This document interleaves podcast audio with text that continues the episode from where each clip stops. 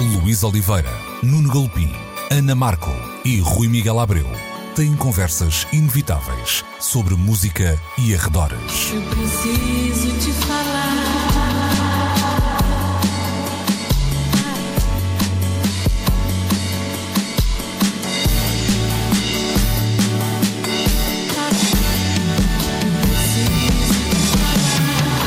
Agora na Antena 3. Precisamos de falar. Muito bom dia e sejam bem-vindos a mais uma edição de Precisamos de Falar, como sempre na Antena 3, entre as 11 e o meio-dia. Hoje comigo, Luís Oliveira, também com o Nuno Galpim e o Rui Miguel Abreu. Sejam então bem-vindos. Uh, entre os assuntos que tínhamos eh, para tratar nesta edição, o primeiro é um número que choca quando é lido à, à, primeira vista e depois de ler a notícia choca ainda mais. Um artigo da, do New Musical Express tinha como título 64% dos músicos põem a hipótese de uh, desistir, vamos dizer assim, por falta de ajuda governamental. O que é que pode ser um, feito?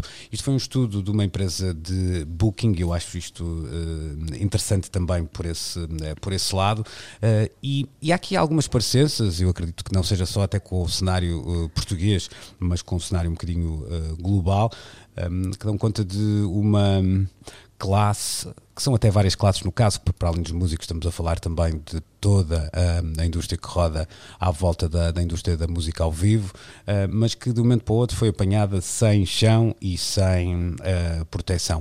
Uh, estes números, Rui, à, à, primeira vista têm esse, esse impacto de serem de facto assustadores, não é? Um, não, não, é não é sequer. Eu, eu, acho que não é sequer possível imaginar um, um mundo, um ano de 2022-23, em que 64% dos músicos um, pousam a guitarra e mudam de vida, ou os teclados, ou o que for. Sim, porque nós um, parecemos esquecermos. Vamos lá ver. Um, quando falamos em indústria da música, falamos muito, muitas vezes, já falamos quase sempre, para não dizer sempre, do lado visível desta indústria. Ou seja, os músicos que estão, no, que estão nos tops, aqueles que não estão nos tops, sei lá, os, os idols da vida e coisas assim, um, têm uma vida muito saudável no circuito de concertos internacional, um, a própria realidade que nos é mais próxima, neste caso da portuguesa, etc. Mas depois há toda uma, uma imensidão de músicos que trabalham em bares, que trabalham em hotéis, que tocam em orquestras, que estão todas paradas neste momento. Um, músicos que só trabalham como músicos de sessão uh, uh, em estúdio, músicos uh, que fazem, gravam publicidade e havendo menos investimento das empresas, há menos publicidade para ser gravada. Enfim, há, há um oceano que nós costumamos ignorar porque nos concentramos só em algumas das gotas desse oceano. Uh, e eu penso que é, é, é esse grande oceano uh, que este número se refere. Não deixa de ser dramático por causa disso. Ou seja, Uh, eu acho que as pessoas vão poder continuar a contar com o hit do Drake no verão, vão poder a continuar a contar com, com a digressão da sua banda indie favorita. Mas depois há todo um ecossistema que está realmente ameaçado e a verdade é que está realmente ameaçado. Não, há, não é possível, hum, como é que se diz, sublinhar mais esta expressão, hum, porque de repente há, há, todo um universo de pessoas que está a ponderar arrumar as botas. E reparem, se 64% dos músicos. Hum, uh, desistir da música. Isso significa que muitas lojas de instrumentos depois vão à vida também, uh, marcas, um, estúdios, uh, todas as outras pequenas coisas que dependem desse tal lado mais invisível uh, desta realidade que é a música em 2020, um, está, está de facto ameaçado. Quer dizer, e não, não, não há outra forma de colocar isto. E, ou, ou, há uma intervenção rápida, ou, ou acho que podemos e devemos todos esperar o pior. Uhum.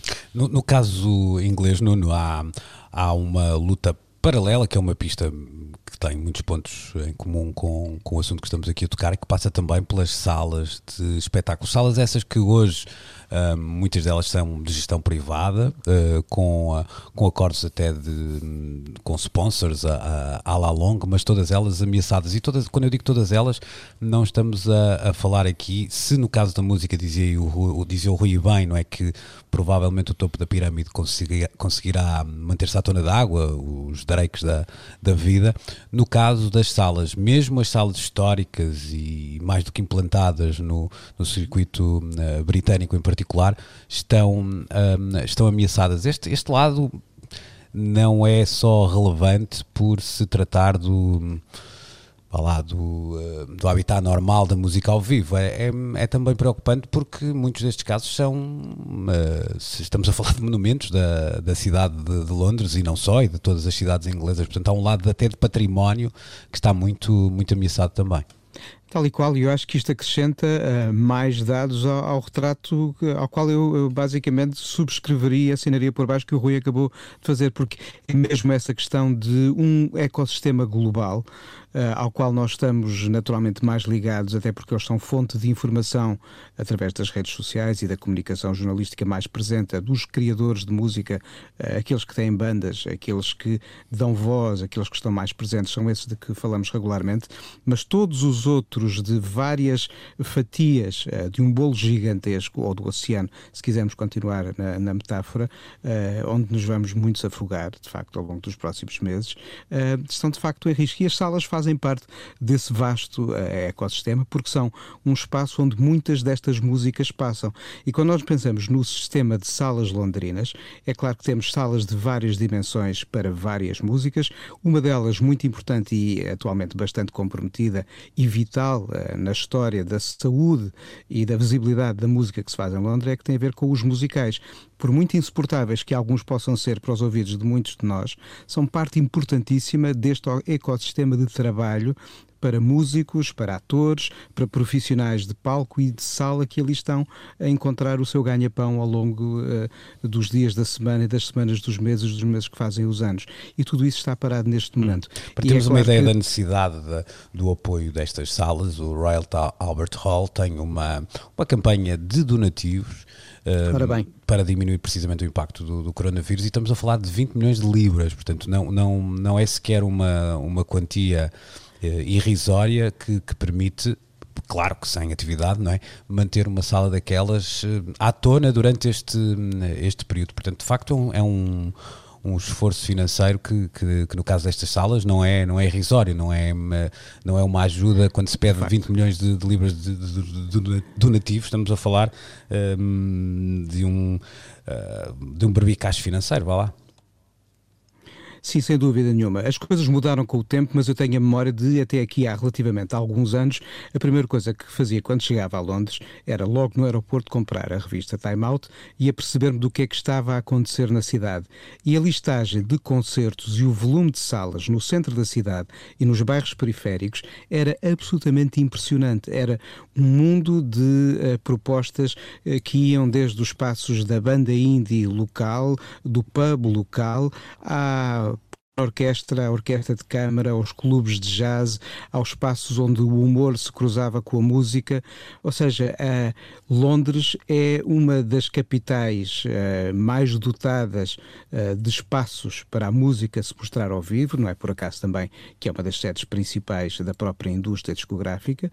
E uh, quando as salas dão conta do seu mal-estar, quando se fala nesse valor de 64% de de músicos a colocar em risco o seu futuro imediato, de facto falamos de mais do que apenas uma questão de cultura, falamos de uma questão de sobrevivência, de economia, do dia a dia das, das próprias pessoas.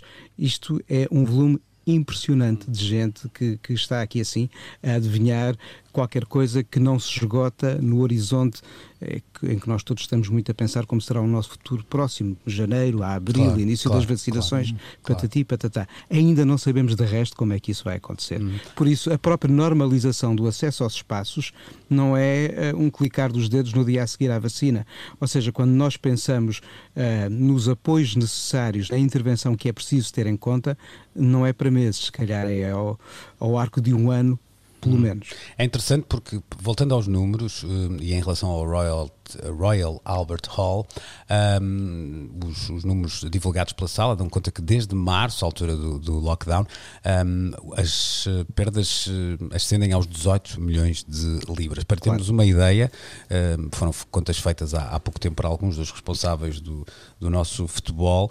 Uma época sem adeptos num clube grande português poderia equivaler a qualquer coisa como 20 milhões de, de euros. Aqui estamos a falar de um valor similar apenas desde o, um, desde o lockdown. Uh, Rui, a minha questão é: vamos viver tempos em que hum, as dificuldades que serão, vá lá, uh, iguais ou, ou, que serão transversais a toda a, a sociedade portuguesa e a economia portuguesa e, e mundial, uh, vão fazer com que o discurso da importância da cultura se torne mais difícil. Uh, eu não tenho muitas dúvidas sobre isso. Uh, como, é que, como é que este discurso pode ser, eu não quero dizer sexy, que é uma palavra estúpida neste contexto, mas como é que pode uh, de alguma forma granjear uh, adeptos num contexto em que as dificuldades se, se avizinham e serão muito transversais? Essa é a pergunta, não, uhum. não, é de um milhão, deve ser de 500 É dos 18 milhões. É? é dos 18 milhões. A, a, tal dos 18 milhões. Uh, sabes uma coisa? Um, ao longo dos anos, e, e, são pelo menos 15 ou 16 anos a dar aulas na ETIC, um, no início dos anos letivos, eu, eu, conduzia muitas entrevistas com candidatos aos cursos, muitos deles acompanhados pelos pais, uh, sobretudo por mães. Um, e, e, eu fui assistindo a uma muito subtil mudança de discurso. Uh, da mãe que chegava e dizia: Pronto, eu tentei dissuadi-lo, mas é isto que ele quer. Para a mãe que chegava uh, e dizia: isto da música dá mesmo para chegar ao sucesso, não é? Ou seja, um, passou-se daquela ideia de que. Uh, eu queria Por que ele favor, fosse. Curo... Claro, Exatamente. Claro. Eu queria que ele fosse outra coisa qualquer para. Claro. Uh, se calhar não é assim tão má ideia como isso, um, uma, carreira no universo da, da, da, música. Vamos voltar às mais 1.0 então. Em, exato. em, em seis meses, de certeza que esse trabalho de anos, uh, que é um trabalho que, que, que foi feito por uma indústria a recuperar uhum. de, da grande crise que teve por alturas da, da transformação do, do, do, analógico em digital. mas esse grande trabalho de recuperação foi deitado a perder, que foi de anos, foi de mais de uma década, foi deitado a perder em seis meses. Não acredito que haja uma mãe neste momento à procura de inscrever o filho num, num, num curso deste género que esteja a ponderar música como uma hipótese de, de, de futuro. E isso é muito triste porque uh, eu também me lembro que por, por aqueles bancos de escola passaram uma série de pessoas incríveis. Uh, o Bruno do o Bruno Muxugo dos Octopus, o Michael Knight, um, vários artistas que hoje têm carreiras lançadas na, na, na, na, música portuguesa, o André Barros, enfim, uma série deles uh, passaram por ali como alunos. Hoje provavelmente vão em dar um passo assim. E isso é demonstrativo do quão grave é a situação que atravessamos neste momento. Uhum. É, esse, esse, Muito importante. Claro que é um discurso. E, eu ia dizer, aproximam-se até eleições em Portugal e gostava de ver até o que, que visões é que estes candidatos têm para esta, para esta hum, área que está tão ameaçada neste momento. Pois, esse, esse é um lado curioso que... perceber como é que o cuidado e a preocupação com a cultura um, eh, entra também pelo discurso político. Aliás, já este fim de semana pudemos ver com toda a polémica que um, rodeou a realização do, do, do, Avante, da importância que se atribui à política no, no, no seio do discurso político, sobretudo mais à direita, não é? Uh, parece que é uma bandeira apenas de, de uma certa esquerda e eu não compreendo muito bem isso, porque a cultura devia ser uma coisa transversal transversal ah, às orientações políticas. Ah, mas é de facto algo muito desvalorizado no, no, no panorama político português. Ah, e ou se inverte essa situação, ou teme-se o pior para os tempos mais próximos. Uhum. Deixa-me só levantar duas questões em relação a isso, porque eu acho um, um tema interessante. A, a primeira. Uh, não sei o que é vocês acham sobre isso, mas eu, eu acho que para além do discurso político, nós também temos que ser melhores eleitores e melhores uh, cidadãos, ou seja, também temos que exigir isso. A, política dá poucos votos e se calhar está na altura de, uh, da sociedade civil fazer ver que tem a cultura como, como prioridade, porque todos nós, e é claro que as nossas redes não são uh, um exemplo, porque trabalhamos neste meio e é normal que, que isso seja mais presente, uh, mas todos nós conhecemos pessoas que, que, dizem que têm saudades de ver um concerto, que têm saudades de ver um, um DJ não sei onde, etc, etc, ou estar num festival, etc.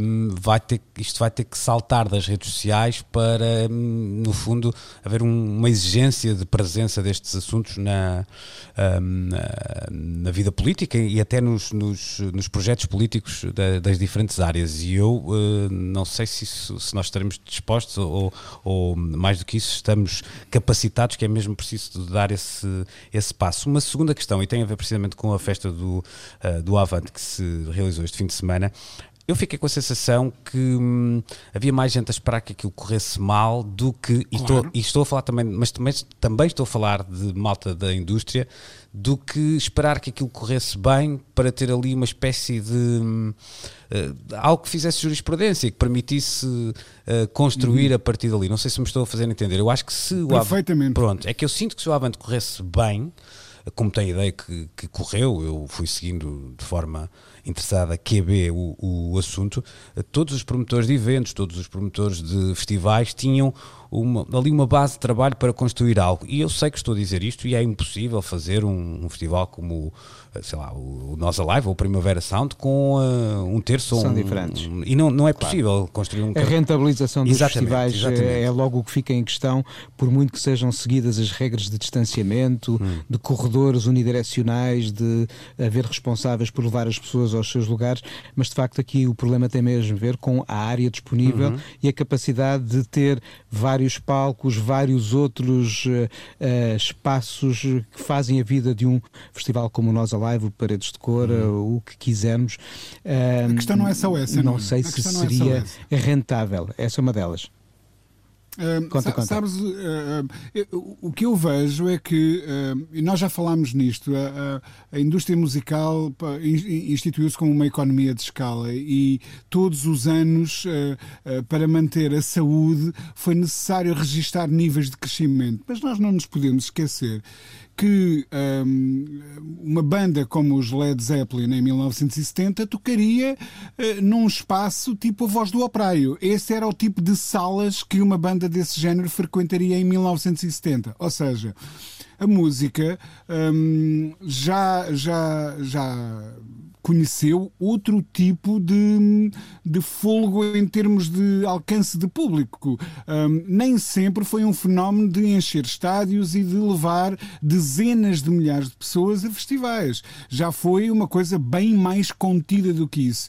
A minha questão é se não é preciso redimensionar um, os grandes festivais uh, para nos adaptarmos a esta nova realidade.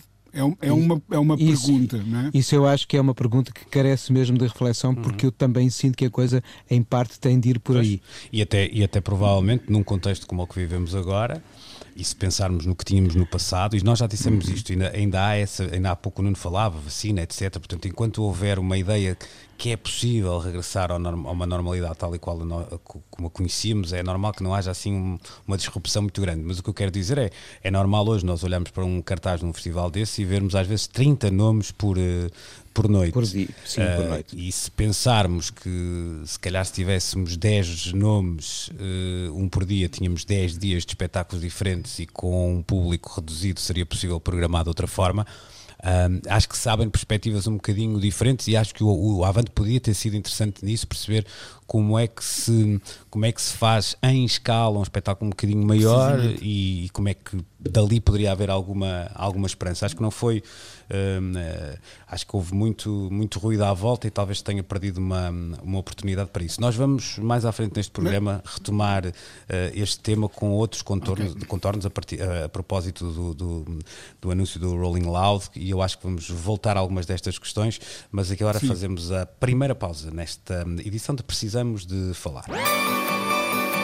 Precisamos de Falar A questão não é hum, de agora, volta a acender-se a polémica no que a utilização de músicas pelo Partido Republicano uh, diz respeito nos seus uh, comícios, convenções, etc. e tal. Desde, uh, estou-me a lembrar, por exemplo, de nomes como Neil Young e Bruce Springsteen, que já tinham levantado as suas questões. Desta vez, não foi Leonard Cohen, obviamente, mas quem gere o legado de Cohen a levantar essas questões a partir de uma, de uma canção, e esta, a semiótica deste, desta notícia é interessante, Nuno.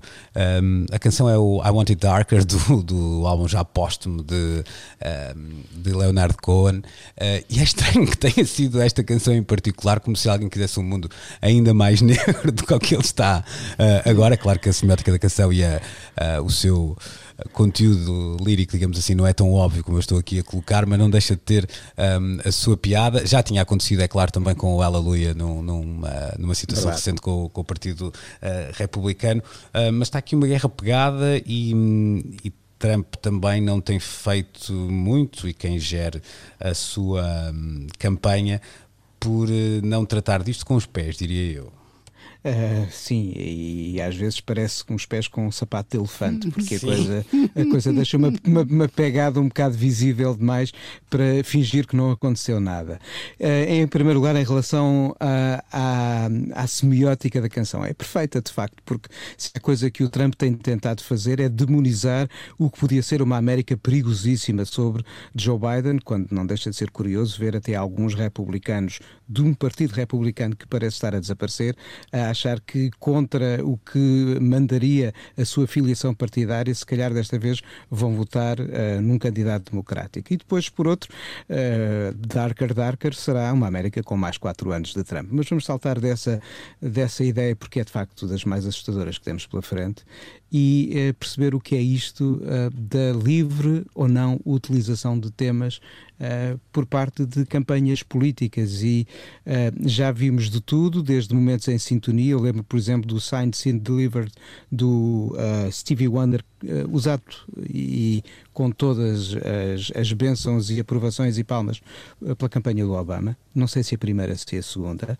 mas de facto, e os republicanos nisso têm sido repetentes, porque a coisa renova-se e não é do Trump, vem de campanhas anteriores. Claro, claro. Em de vez em quando querer ter um artista uh, consigo e mostrar uma banda sonora apelativa ou com significado e depois de repente estão a bater à porta de pessoas que estão do outro lado do posicionamento eh, ideológico. Mas há aqui duas coisas que é, por um lado, um, a, a, quem gera, no, no, no, caso, por exemplo, do legado de, de Cohen, Cohen quem sim. está a gerir isto é posto perante o facto consumado, ou seja, claro. já aconteceu, já, já utilizaram e, e parece-me que as dificuldades aqui...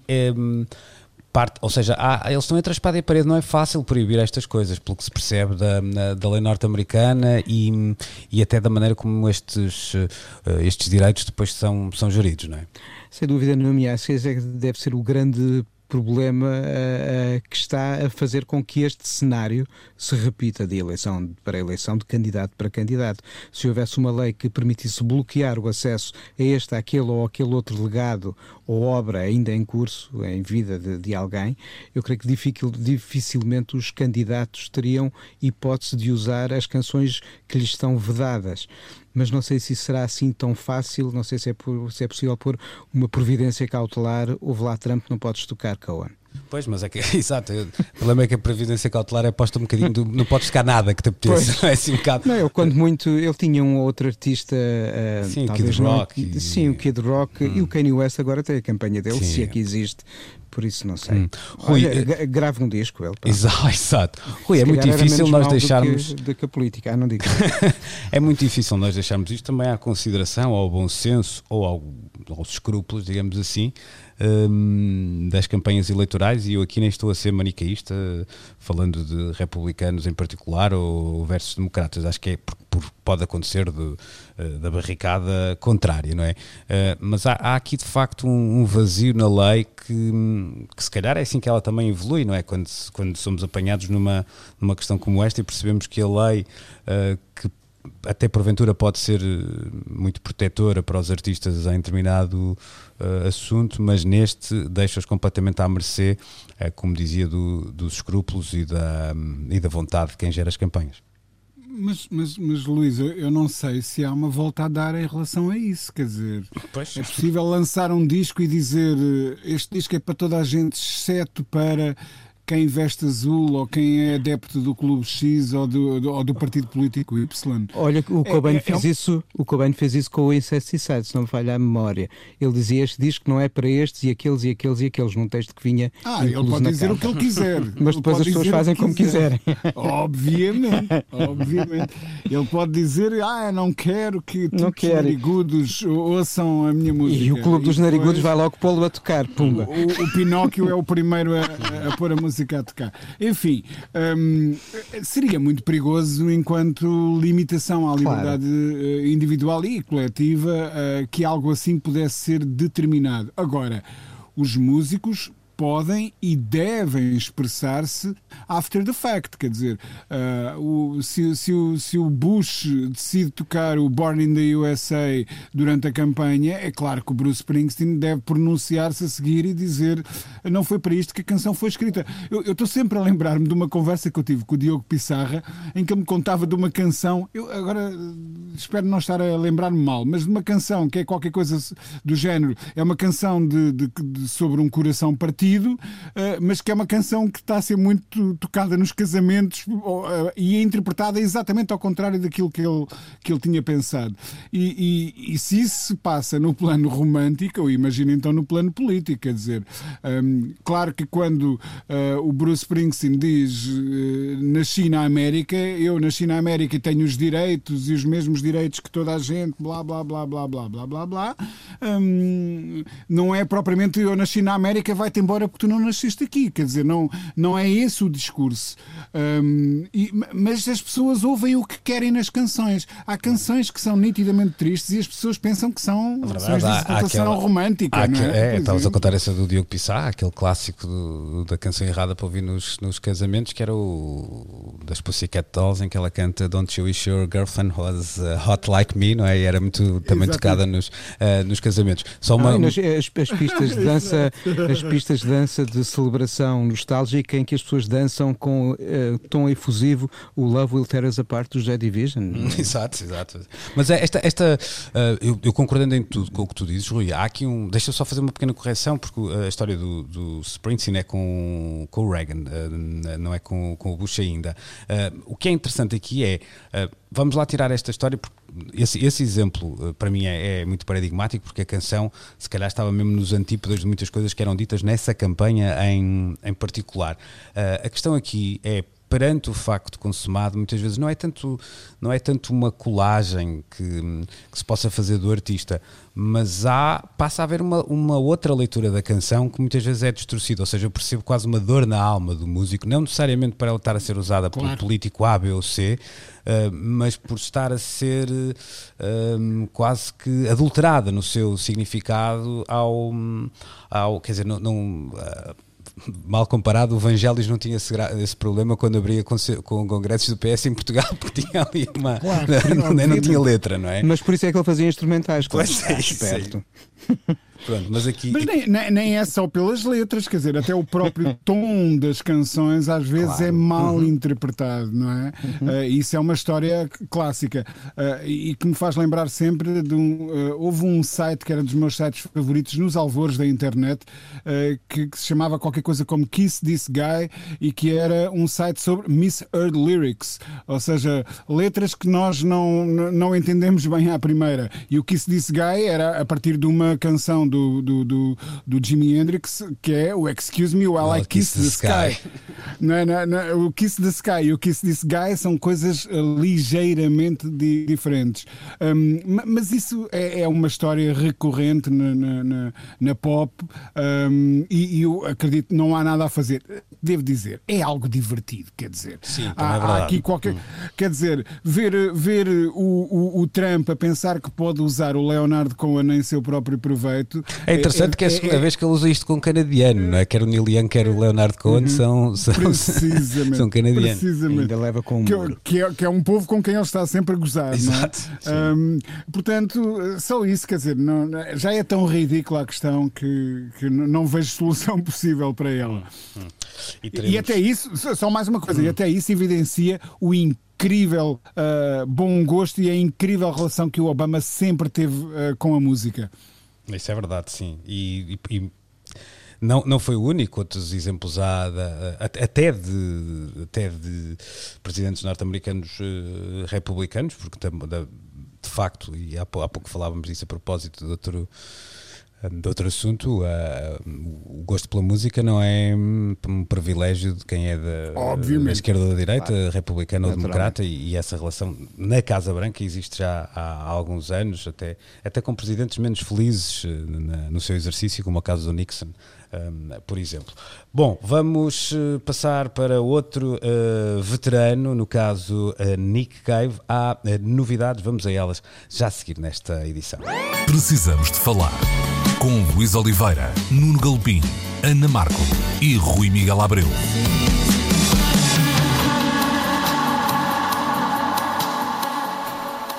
Voltamos a, a Nick Cave, ele já foi muitas vezes assunto deste uh, programa e cheira-me que continuará a ser pelos mais diferentes motivos. Desta vez, um espetáculo que já foi aqui uh, falado, Idiot Prayer, que uh, aconteceu em finais de julho.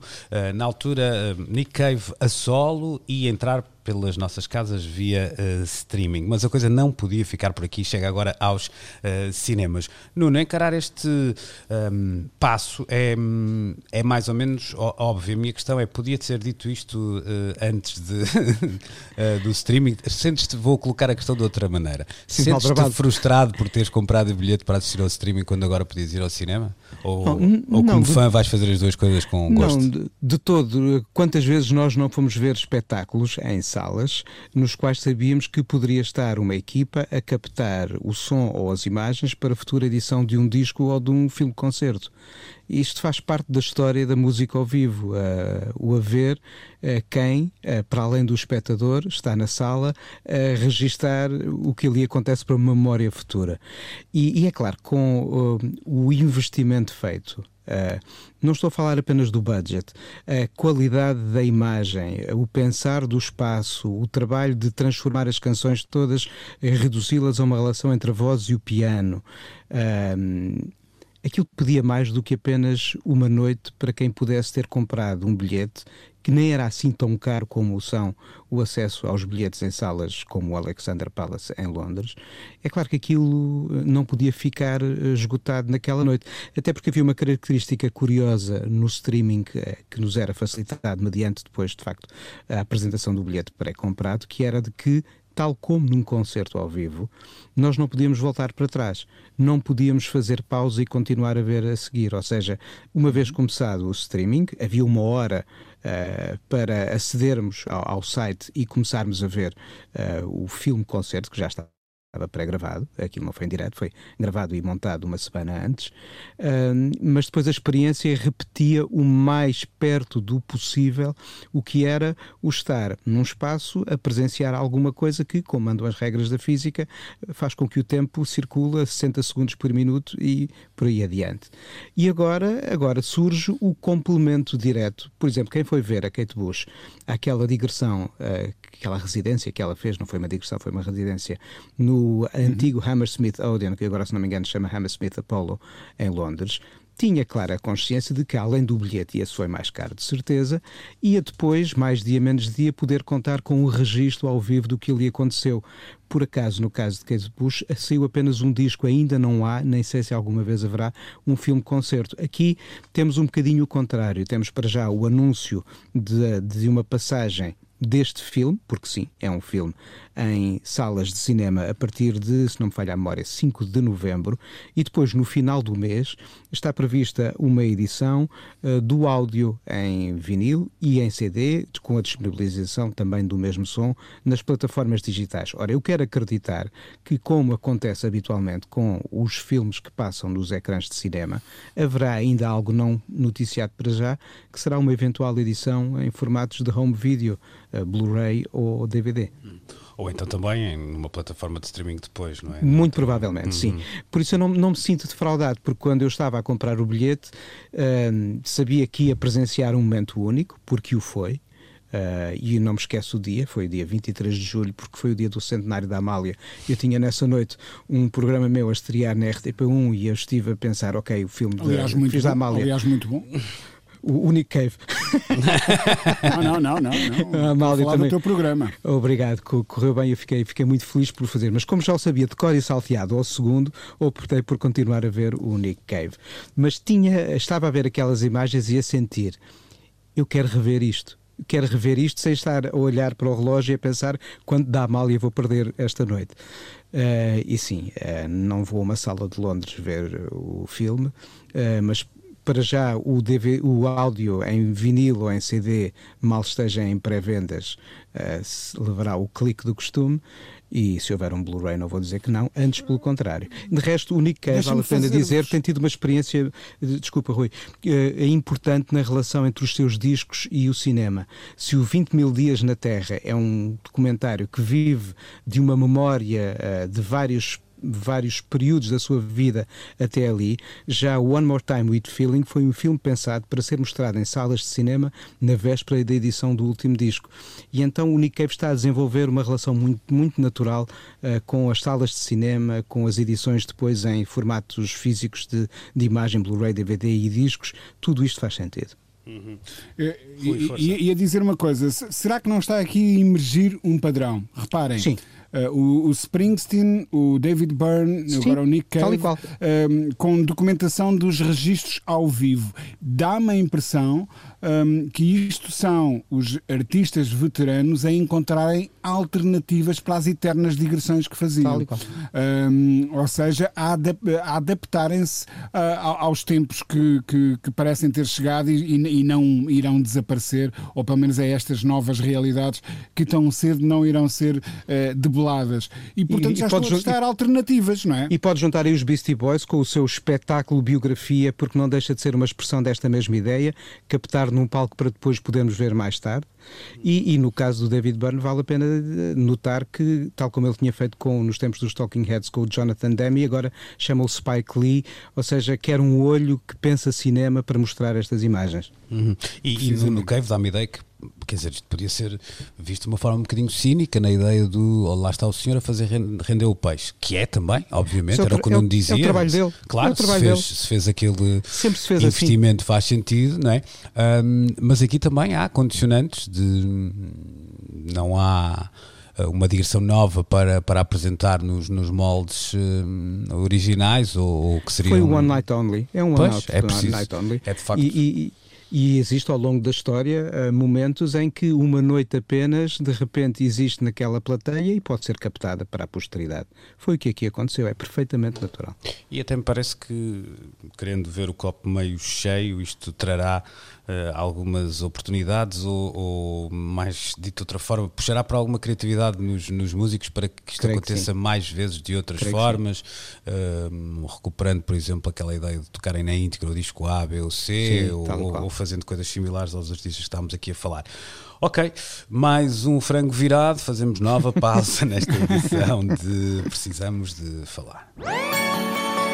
Precisamos de falar. Ora, estamos de regresso para aquela que é a última parte desta edição de hoje, de Precisamos de Falar. Logo no início, tinha dito que voltaríamos ao tema dos eventos, dos festivais e das suas possibilidades para os próximos anos e uh, uma notícia partilhada pelo Rui Miguel Abreu, eu acho que tem uh, muito uh, interesse ser referida aqui, tem a ver com novas datas para um festival que se uhum. tinha anunciado em, pela primeira vez em Portugal uh, este verão, o Rolling Loud, que aconteceria uh, no Algarve. Ora bem, ele ainda não aconteceu a primeira vez, mas já engordou e muito no que à proposta de cartaz para 2021 diz respeito, já com mais dias. Rui, há aqui um, algo que me parece mais ou menos óbvio, que é se por um lado todos os artistas que estavam presentes nos cartazes de 2020 vão querer que 2021 seja 2020. Por outro lado, há artistas que estavam parados e que faziam de 2020 o ano do regresso à estrada, com novo material, etc, etc, um, e que vão uh, também fazer uh, força para, um, para estar em 2021 nos palcos e há uma terceira coisa que é toda a gente está a precisar de uh, trabalhar. Dito isto, um, este, este, é, um, este é um, um, cenário que vamos ver mais vezes repetido, ou seja, os, os, os festivais em 2021, partindo do pressuposto que se poderiam uh, efetivar com as mesmas condições que nós conhecíamos até março deste ano, um, ehm, todos eles uh, se tornarem mega festivais porque toda a gente quer estar uh, a tocar e haverá, pergunto eu do outro lado, ou seja, a relação oferta-procura vai justificar isso? Uh, sabes, uh, eu, eu conduzi uh, durante agosto uma série de conversas numa rubrica que se chama E Agora, que decorre na, na, na FNAC. Uh, do Chiado, com, um, e já, já, te referi isto, com, com três importantes promotores de concertos portugueses, o Luís Montes, o João Carvalho uh, e o Álvaro Covões. Uh, e a todos perguntei se estavam a ponderar dilatar a duração dos, dos festivais que foram obrigados a, a cancelar este ano. Um, e nenhum me disse declaradamente que não. Ou seja, neste momento, promotores portugueses e internacionais estarão certo a ponderar como poderão recuperar uh, as perdas de 2020. E uma das formas será um, aumentando a duração dos seus festivais, podendo, portanto, cobrar uh, outro tipo de bilhetes. Um, e, e, essa será uma das razões. Eu vejo muito, ou quer dizer, eh, não, não, sei se será essa a razão principal, não estou dentro da cabeça das pessoas, mas quer-me parecer que há de ter representado um papel importante um, é, é, é essa tentativa de equilibrar financeiramente uh, uh, as contas de 2020 uh, com uma possível faturação mais dilatada em 2021. Um, quero, quero crer que isso seja uma das razões. Por outra, como tu dizes, um, deve haver compromissos com artistas. Ou seja, este, os festivais desta dimensão, ao programarem artistas para 2020, já deviam estar a, fechar com agências, com managers e se calhar até com artistas acordos para 2021, Ora, que agora vão ter que respeitar não é? Uh, e, e, portanto, há de haver aqui um delicado equilíbrio e uma giga-joga entre uh, o que terá que ser e o que for possível ser, um, que há de ditar como é que estes cartazes vão acontecer uh, no, no ano que vem. Agora, a minha dúvida é. Um, um, cartaz como o que o Rolling Loud apresenta, que é absolutamente incrível, incrível, um, depende de um, de um fluxo aéreo já muito bem restabelecido. Um, e, e, será que isso vai acontecer uh, no, no próximo verão? Uh, eu, eu, quero acreditar que sim, desejo que sim, isso seria um, um ótimo sinal para toda a gente. Um, mas ao mesmo tempo parece-me uma ambição área desmedida, uh, avançar assim a pés juntos para 2021 com a duplicação de um cartaz. Olha, deixa-me juntar aqui assim o que está a acontecer com algumas das orquestras portuguesas e espaços de programação da música clássica, porque às vezes podemos aprender com as outras músicas. Tanto a Gulbenkian como a Orquestra Metropolitana optaram por apresentar apenas a primeira etapa das suas temporadas e para já só lançaram a programação até dezembro, deixando para uh, os meses que vêm uh, e com a prudência que os tempos que vivemos naturalmente uh, nos exigem, o pensar do que poderá ser o futuro que aí vem. E não acho, acho que não seria má ideia para quem programa a esta distância. Os, o, a música clássica também programa a um, dois anos de, de, distância, porque é assim que se fazem as grandes digressões internacionais em qualquer área da música quando se envolvem nomes que andam pelos circuitos internacionais. Uh, como o Rui dizia, as coisas lançam-se uh, a mais do que um arco de um ano de distância e as coisas já deviam estar certamente pensadas para 2021 e quem sabe já algumas delas lançadas eventualmente uhum. para o arco do ano seguinte e por isso acho que a prudência será aqui assim a palavra a ter em conta ao pensar o futuro que nós todos desejamos que seja o mais próximo de uma certa normalidade possível em 2021, mas vamos com tempo, vamos com calma e sobretudo vamos bem. Uhum. Até, olha, deixa-me também partilhar uma, uma história que, que casa com esta, não é? A Antena 3 é parceira habitual de um, de um festival como que é a maior mostra de música europeia eh, chamado Eurosonic, onde uhum. acho que os dois já tiveram até o Rui e o Nuno uhum. também já uhum. estiveram Presentes e que um, para o, o, público que nos escuta um, pensa na ideia de serem, sei lá, 150 concertos em não sei quantas salas. Para as bandas que se deslocam a Groningen, para além desses 45 minutos em cima do palco, há todo um networking para fazer pelos agentes, etc. Uh, depois, antes e depois desse concerto, querendo isto dizer o quê? Que que de pouco importa os concertos acontecerem uh, se não tiverem lá os mídia, uh, os agentes, etc, etc. E também uh, esse festival está a ser questionado e pensado e, e, é para levar avante, mas percebendo como é que como é que ele é viável mantendo a sua essência porque de outra forma não não se justifica ou seja aquilo existe porque é para além dessa grande montra, à semelhança do que são outros showcase festivals pela, pela Europa fora, e há exemplos em Portugal, o Mil, o Westway Lab, etc., mas também só fazem sentido porque uh, são um ponto de encontro da, da indústria que se discute, que perspectiva o próximo uhum. ano e que, de alguma forma, estou a fazer aspas na rádio, que é uma coisa que não faz muito sentido, mas, mas estou, uh, no fundo vai às compras, não é? Durante, durante aqueles, um, aqueles dias. Eu não vou às compras, mas vou de férias. Na próxima semana tem a companhia companhia da Ana Markel enquanto eu estarei a pensar em vocês, mas com os pés de molho.